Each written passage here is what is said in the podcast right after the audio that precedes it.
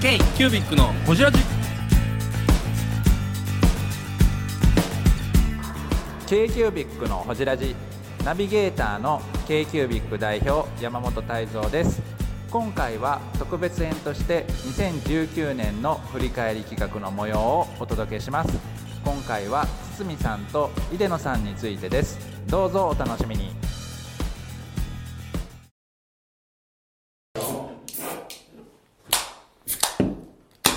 ちょっとトーンを抑えめではい、じゃあ乾杯。2019年お疲れ様でした。お疲れ様でした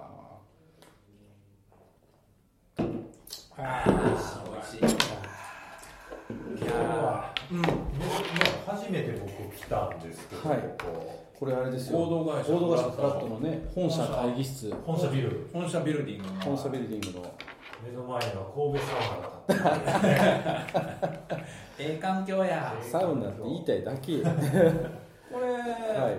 フラット社員はあの入館証もらえないんですかね？えっとね あの後でやり方教えますんで。あそうなんですね。あのめめんどくさいんでこれ。から 説明しますね。それは秘密ということで、入りますから皆さん。入れるんだ。入ります入りますし嬉しい。神戸オフィスできた。この会議室はあのあれですよ、えー月5時間まではい。無料のプランなので、はい。はい我々は。もうすでに2時間使ってる。はい。感じになってる。そうですね。あと3時間しか。ないあでもそこはいけるんだよね。そこはずっと行けますしフリースペース。行けます行けますしあのあっちのブースも使えますし。我々も。はい使使ってもコいいですよ全然ーヒーコーヒーのとあそうそうそうそう。あそこも使っていいコーヒースペース？はへいもう全然後でご案内しますんでぜひ。いいよいいじゃん。はい。それだけでも価値あるわ。神戸サウナの前後にちょちょっとオフィスワークしてみたいい。いな。そうはですな。はそんな暮らしをしております。はい、そんな合同会社フラットはさておき。い、はい、今日はね毎年やってる年末企画ねねこれ新年一発目ですよね逆に言うたら。そうですよ。あどうなる？だからあの収録日今日はね23日なんですよ、はい。12月23日。で、えー今週の木曜日から木庭さんの会を放送します、ジスペシャル、はいはいはい。だから新年のおそらく1月の、えーっと末から2月の頭ぐらいからこの放送が始まりますのでなるほどなるほど、えーその2019年を彩った出演者の皆さんを振り返っていきましょうというのは毎年恒例の新春スペシャルですね。はいをやっていこうかなというふうに思っております。いやー今年一年いろんな人とお話しさせていただきましたね。はどうしたんですか太蔵さん。何ちゃんとしてるんですかなんかまだ昼間だ3人でこじられするの久しぶりですからあねだって岡田さんは別で撮ってるし。そう香港で撮ってそう金庭さんは私が裏で撮ってたしやから。その前の井口社長僕おれへんしその前はフラット台湾？で3人で。そう台湾で。そんな遡るんですか？そう、た撮ったぐらい。あほんフまですか？ラット台湾で収録したっていうええあんなんねカフェで1時間ぐらいしか撮ってない。あそっかじゃあホジラジ自体のでもあ佐久間さん佐久間さん。あそうかそうかそうか。佐久間さん。まあ佐久間がまあ佐久間さん忘れてもね。その前が山本さんがサンフランシスコスペシャルそうそうそうねそう。今年じゃあまともに収録全然してないですねそう考えたら。いやいや何言ってるんですか。何をめちゃくちゃ撮ってますよ今全上半期にすごい撮ってるんですよ色とりどりの人たちと。k q ビックのこちらで新春スペシャ2019年山本さん。どんな年でした？はいル2019年はねあのーまあ、やっぱり一番思い出深いというかその僕自身僕自身山本修行として言えばこんなにイベント尽くしな年はなかってあ本当にいろんなところから声かけてもらって。あ僕も歌いのです。うん。もう重たいもん結局ね二月に1回ぐらいは出てたね。そしたらもううまいな。1ヶ月に1回のとこなのかまあなあとでもよあそうか。そうやね。吉田がちゃんと動き出したっていう年もあるし。うんうんうん。安倍さんはどうでした、2019うんまあうんのんびりしてましたけどねにしては優勝したし。うん。まあまあちょっと文具以外のことを結構力入れてきた感じで。ですね。ちなみに去年はこのシーズン何位ぐらいなんか2位かな2位ですね。で2位で終わったんやったっけ、はい。去年は。その前は4位やったんです。4位2位1位なんで。おおついに。はい。チャンピオンになったチャンポリン。ね来年は多分台湾それで行くと思います。おあれちゃうんフランス行ってほしいですね。今一番は台湾台湾台湾暑いのはい台湾同じルール？のをちょっと提案していくという感じですね。なるほへオーガナイザーですよねすごいーすごいな。すごい。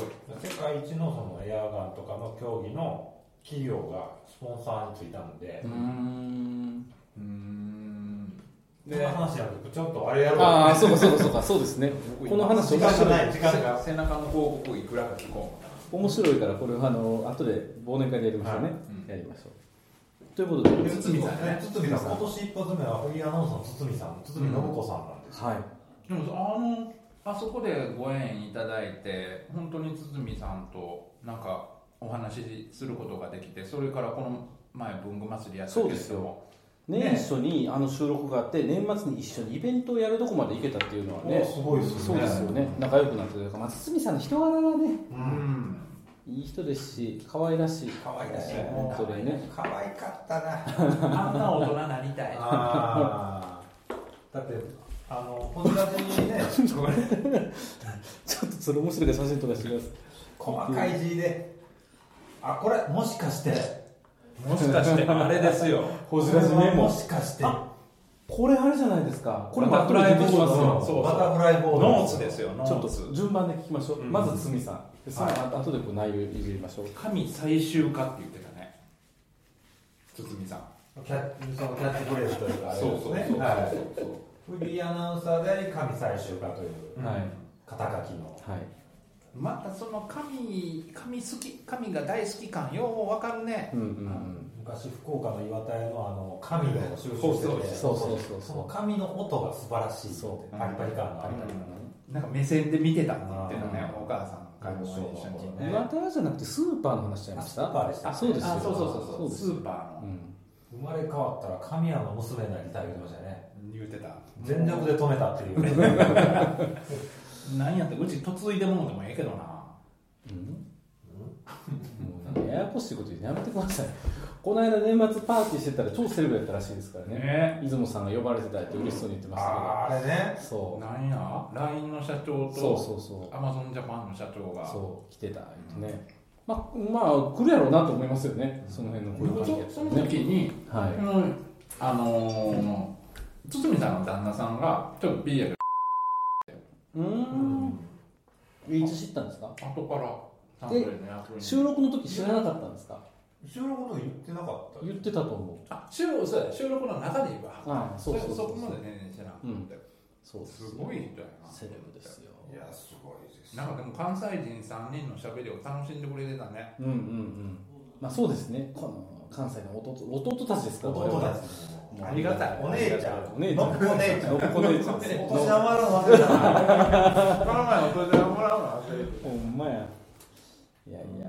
まあブル祭りもね無事終わりましたしでもなんかもううまナチュラルボーンお嬢様な感じのうん。ね。うんうんキラキラ感というか、ただ意外とこう大学時代、うん。青学時代こう隙間を縫っていろいろ女子寮の高速の隙間を遊んでた。っていうはいはい。はい。ねうん。あの聞いたことを思い出して喋るだけじゃなくて、そのもうちょっとなんか掘っていくとかないんですか？どう放り込んだらどう放り 生地聞いたから下手くそになってる。雰囲気で会話した方が良かったかもしれないですよいやいやいやいや。でもなんかあの堤さんの中高生の時のなんか話とかでちょっとキュンキュンする感じになかったですか？ありましたありましでたも多分神が好きな女の子ってあやっぱああいう経験を踏んでるんやなって思った。うんそのなんか何何ノート巻いたりとか、はいはいはいはい。黒い黒いカバーで巻いてな、なんか 一時期全部真っ黒言ってましたね。はい。デスノートみたいになると。いう、女の子というかまあまあ小学生時代神が好きになるってなんかそうそこがきっかけなんやと思って、でも芯が強いですよね。結局やりたいことはずっとやるけれども、うん。その福岡かつアナウンサーっていうところは通し切ったのと、うん。音楽やりたいって言ったのも音楽番組を持って。地元の何局で持ったっていうね。ミッドナイトなんとかっていう。んなかそんな そんな番組そんなんですよね。ミッドナイトそうですそうです芯の強い女性やなっていうのはほんま思いましたね。やりたいことは曲げない。福岡の女は。そうなんですか？そうなんですか？そうでしょう。芯が強いですよ。福岡の女芯が強い。もうやりにくいから。いやでもなんかそういう強さはあるな。ただのお嬢様じゃないですよね、うん。そういう意味ではね、まあまあまあ確かに。うん。で何かこういろいろ引き寄せる能力というか、うんうんななんかやっぱ周りの人がうんやっぱ支援したくなるというかそうですね。多分いろいろそういう、ね、星の巡り合わせの方なんかな、うんまあまあうん。本当にこう愛おしいキャラクターやね。うん。だってもうあの誰も嫌いにならないじゃないですか、うん。うん。うん。うん。うん。うん。わーみたいなまあただメロメロになってるおじさま方を見るのはちょっとあれですけどね。もうい出雲さんとかね。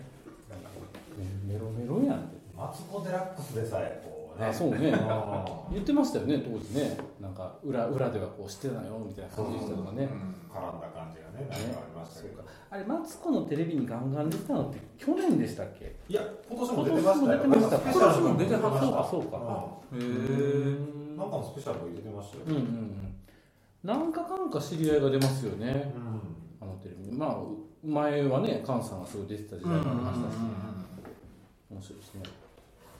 まあでもあの今年あのこうして文具の人が人らもいっぱいそういうメディアに出てて、うん。僕はもう、あのー真壁さはい。んが NHK の『スッキリ』に出てたのを今年聞いてスたッキリは読売です。あでえスッキリじゃないや。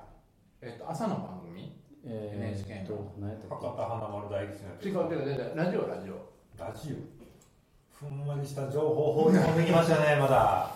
けもうちょっと固めてくだそさい。れを書いてきてくだそうさい。そうそうそう。ほんまや。ほんまや。読もう読んでみようこれ。鷲見さん。た えー、え？安倍君の子供の下が堤さんそうそうそうそう。これねはい。面白くってここ、はい。え？何何？あちゃうちゃうちゃうこれさん。そう立上さんはね新春スペシャル前が去年のやつですそうそうそう。そうそうそうそう。で、まあ、そんな感じですか堤さん。堤さんはねうん。お父さんの書斎が大好きで、うんうんそれの影響で男文房具が大好きになったってうんうんいうか、あの可愛いファンシーとかそういうのより、うんうん。こうゴツゴツした感じのゴツゴツしたりこうシャープで細細いのとかが好き不動産関係の仕事されてたっていう。なんかねそうですよねあのおっしゃってましたね。うん。不動産鑑定士ですよ、うん。そうそうでしたっけ？うん、鑑定士か。うーん。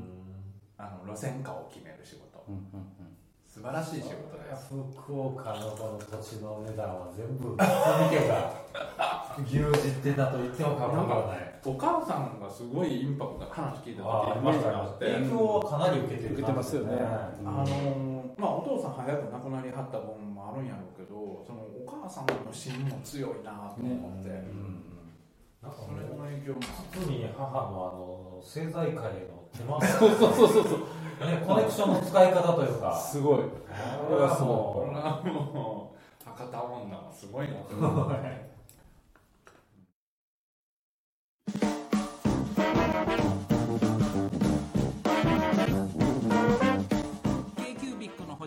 はリスナーの皆様からメッセージをお待ちしております。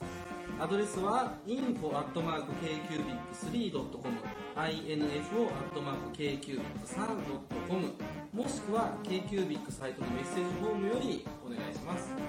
iTunes のコメント欄でもお待ちしております。皆様のお便りせーのお待ちしています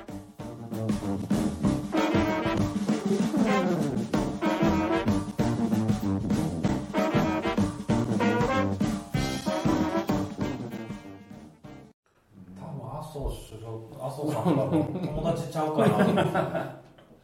2個ぐらいいったらもう会えそうですよね。友達の友達のぐらいで。この時そうやさ安倍君の名言が出とったよ。え何言った？怖何言いました？亀のあ？下手くそ。下手くそやわ。あこの時この時。髪のかけらは記憶のかけら言ってそうやね。なんか今から言うたらこっぱずかしいな 髪のかけらは記憶のかけら。あれ旅の思い出の断片ですからね。そうやな。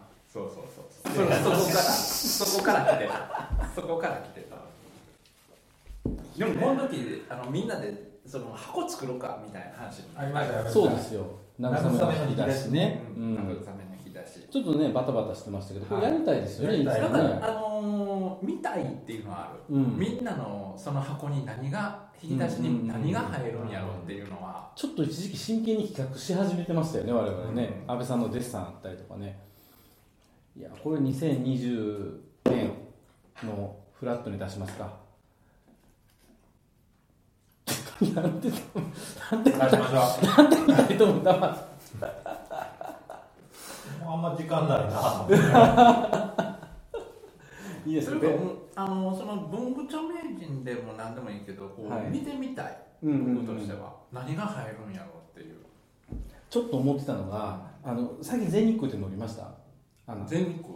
あ乗ってた。な全日空の機内誌にねお弁当の時間っていうコーナーがあるんですよ、はですごい普通の一般人の方のお弁当をふ俯瞰で撮ってああげててストーリーとともになんか語るみたいなやつやへってーすっごい面白いんです人となりが出てーうんうん多分その引き出しができたら同じようなことが起きるなと思ってあいろんな有名な人でもいいし一般の人でもいいしいろんなバックボーンも説明してあげて僕の引き出しはこれですってパッて見せるとそこに大事なものが詰まってる。あそれはねあの本できますね。ね。あの文具ジャムさん作られた木田さんとか作られたあの筆箱採集帳っていううんうんうん。うんいろん。なあのその立場の人の筆はいはいはい箱はい。をこう写真綺麗な写真で見せるっていうのがあってそういう感じの見せ方できると思う、うんうん結局なんかあのそこになんていうの行間があって、うんその行間に面白みがある、そうそうそうで物の説明があって、うんなんかこれはどういう思い出があるとかっていうのを書けると思ううんうんので、うん。いや面白いよ。ね。キニワッチ聞いてますか？ねやっぱりね物って人とね共にあるものやし、うんうんうんなんぼね小さな暮らしとかミニマリスト置いてたことやっぱり捨てられへんもんってあるじゃないですか絶対、うん。そういうのをキュッと詰め込んだ引き出し記ね憶の断片が入ったね。こうベアハウスの2020年新商品。慰めの引き出しすごい顔してる。箱企画はどうなってるんですか箱企画えは進んでますよ。むちゃくちゃ。はいだから同時に出したらいいんですよ。はいはいはいって言われた。はいはいで頑張りましょう。堤さん2020年頑張りましょう。はい、よろしくお願いします、今年もあ今年じゃ来年か。うん。来年もなんかいろいろとね。まあまあ今年で放送してるのは今年ですからあそうか。2020年ですよあのお会いしたいですね、明けましておめでとうございます。って最初に言うの忘れてましたね。ほんまやえー、ブングスキーラジオです。ブングスキーラジオ。1年以上やってきてます。ブングスキーラジオ、小野さん、どんなラジオですか？えーと2人がボソボソ話して1人がハキハキ喋るラジオですね。高橋さん。え？何ですかね？用意してませんでした。あー楽しくやってます。聞いてね。全然楽しそうじゃない いいんじゃないですか？これはこれで。そうか年の2人目が脇文具のそうです井出さやかさんですよね。あれ地獄谷行ったんってこと今年か2019年やったんですね。あれ今だい年ぶ前のだいぶ前の。あそこで時の狭間に1回入ってますから俺だいぶリープしてるんですよ。一回軸に歪められたよね。いやー。入った時点フリーアナウンサーの堤さんから地獄谷ですよ、いやでもほんまにあんなとこあるって知らなくって、うん。僕は居心地よかったわ。ちょっとあの脇文具さんの話して地獄谷じゃなくて。そう。しかも井出野さんも多分初めてなんです。飲みに行ったのはね。収録ではよく使ってましたけどよく使ってるって言ってあれでしたけどね。脇さんの話をするのかなと思ったら井出野さんの話が面白すぎて。ポッドキャストやってたとかねもう音楽もやってたしそうね舞台も作ったそう舞台作ってたりとかね。結構破天荒な生き方してる方でしたよね。だいぶ果てなです。今だいぶ丸なったぐらいのなんか。今でもご主人ね革のクリエイターって言う結あ構えっとまああれですよだから旦那さんもレザークリエイターで全国飛び回るような生活をしてるんですよ、作りはイベント販売作りはイベント販売みたいなことしてるけど多分理解してもらえてるというか、まあ物を作って売るっていうのはこういうことなんやみたいなことを肌感で分かってはんのかなみたいな、脇さんもね、オリジナル商品というか、そうです。自社ブランドを結構やられてますもんね。なんかそのやあの入野さんのものあの最初バイングするのはみんなの意見に合わせてとは聞くけれどなんかこれ売れてるから入れときましょうとかっていうお店の作りじゃなくて自分たちがちゃんとバイングしてるっていう,、でちゃんとそのあの自分たちがその良さを語れるものを取り扱ってるっていう部分がなんかその普通普通の文房具店って言ったらおかしいけど通常の一般的な文具売り場とはまた違うなっていう感覚があって。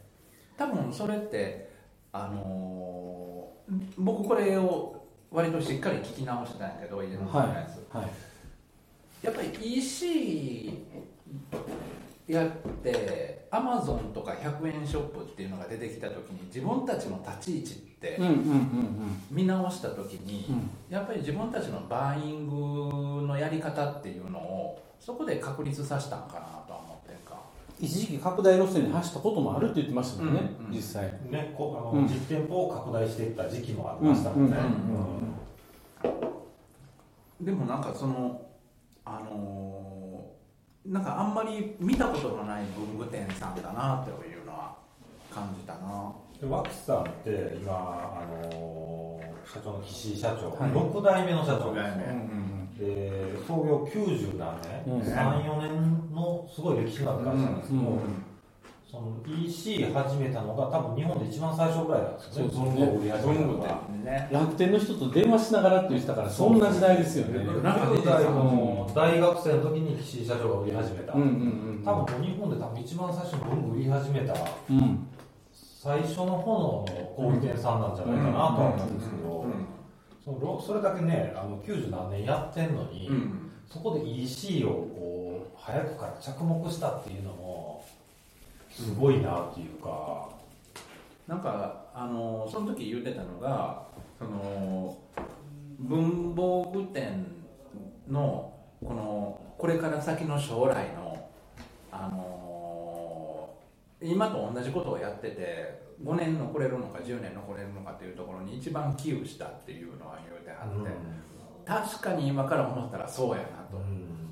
うん。すごいあのこの先の状況はあの100%見えてないにしてもその時に自分ら何ができるんやろうっていうのをよう方向転換してやったなっていうね、店売りって今本当しんどいじゃないですか、はい。ここ1年しんどいし仲のいいお客さんと喋っててもどうしたらいいのみたいな枕言葉のように言われません、結構。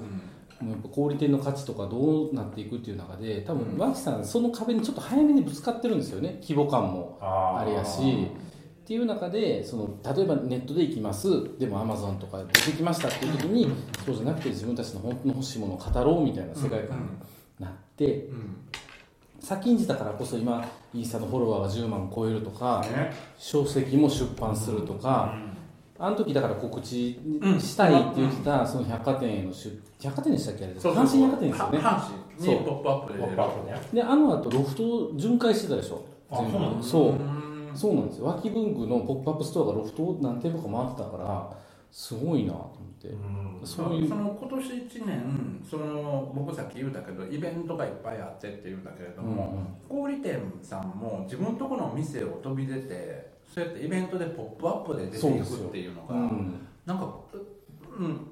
あの長澤さんとか前からやってたけれども、なんかそういうことが起こりだしたなとうん思った、うんうんなんか地方のやっぱりその特色のある文具屋さんがうんうん。都市圏とかその関東とかで出すってことですよね、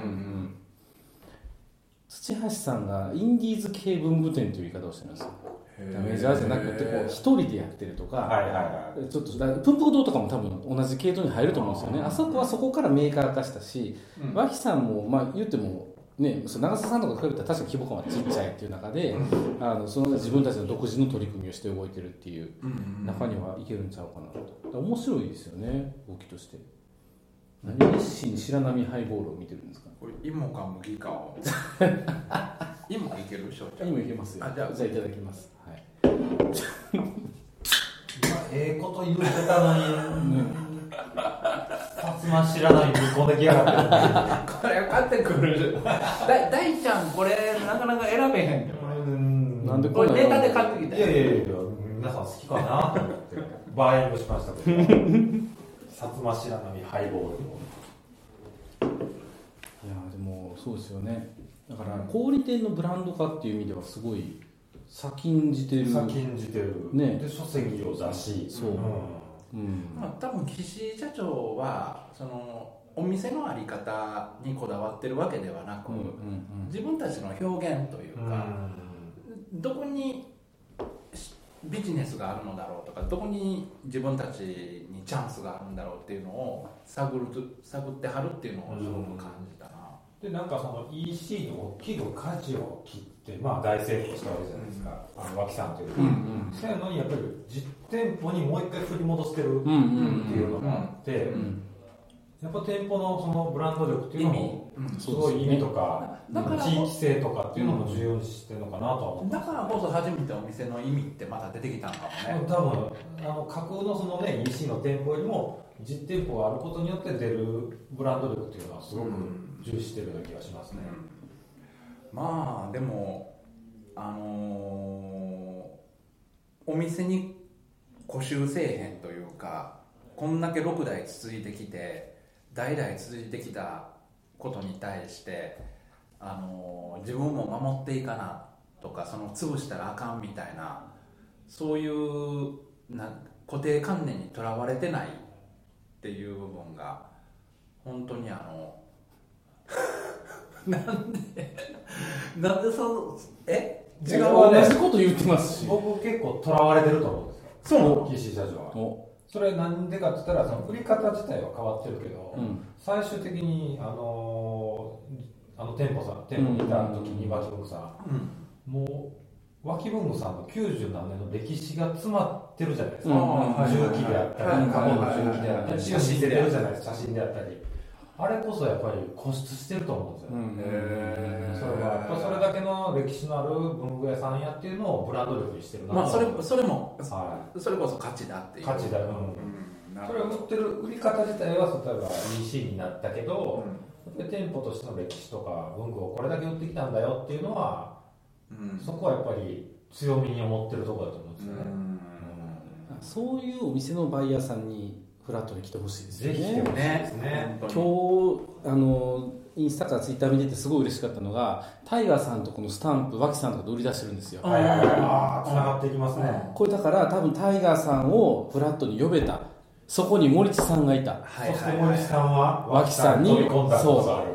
まあ、脇さんフラットにも来てくれたしはい。っていうのもあるし見ててっていうのでちゃんと流通も作ってここのいいなと思ってる商品が素敵だなと思ってる店に売ってもらえるところまでをできたっていうのはすごい良かったですよフラット。まあでも僕らもうんそのタイガーさんの商品がいいなって思ってるし、タイガーさん自身の人人人柄ね。うんうん。そういうのをフロフラットであの表現できてることが大うんうんうん事だなと思って、だから誰誰でも彼でも出れるっていうわけじゃなしにちゃんとあのそこを線引きは必要なのかまあなとは思うそうですね、まあ、こう思いを伝えるというかね。ねそこはすごい大事かなと思いますね、いやよかった。2019年はうん。ね、いろいろお手伝いできたかなと思います。そうですね。いや本当にうん本当に、そしてさっき山本さんがその誰でも彼でも出れるわけではないという展示会、それこそ手紙社の紙箔であり布箔ようつなげ。ようつなそいだの次ね来ていただいたのが手紙社の藤枝梢さんですね k q b i c のホジラジ。この番組の提供は山本資源ロンド工房。レアハウスで。お送りしております